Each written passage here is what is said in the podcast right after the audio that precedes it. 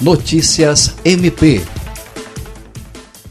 O Ministério Público do Estado do Acre emitiu uma recomendação ao Instituto de Administração Penitenciária para que adote medidas necessárias à garantia da saúde da população carcerária durante a pandemia do coronavírus. A recomendação visa evitar que as prisões se tornem epicentros de disseminação da doença. Foram recomendadas ações de educação sobre prevenção e contágio, suspensão de práticas de relacionamento, acesso ininterrupto à água e itens de higiene pessoal, separação dos públicos de risco e intensificação das medidas de higiene.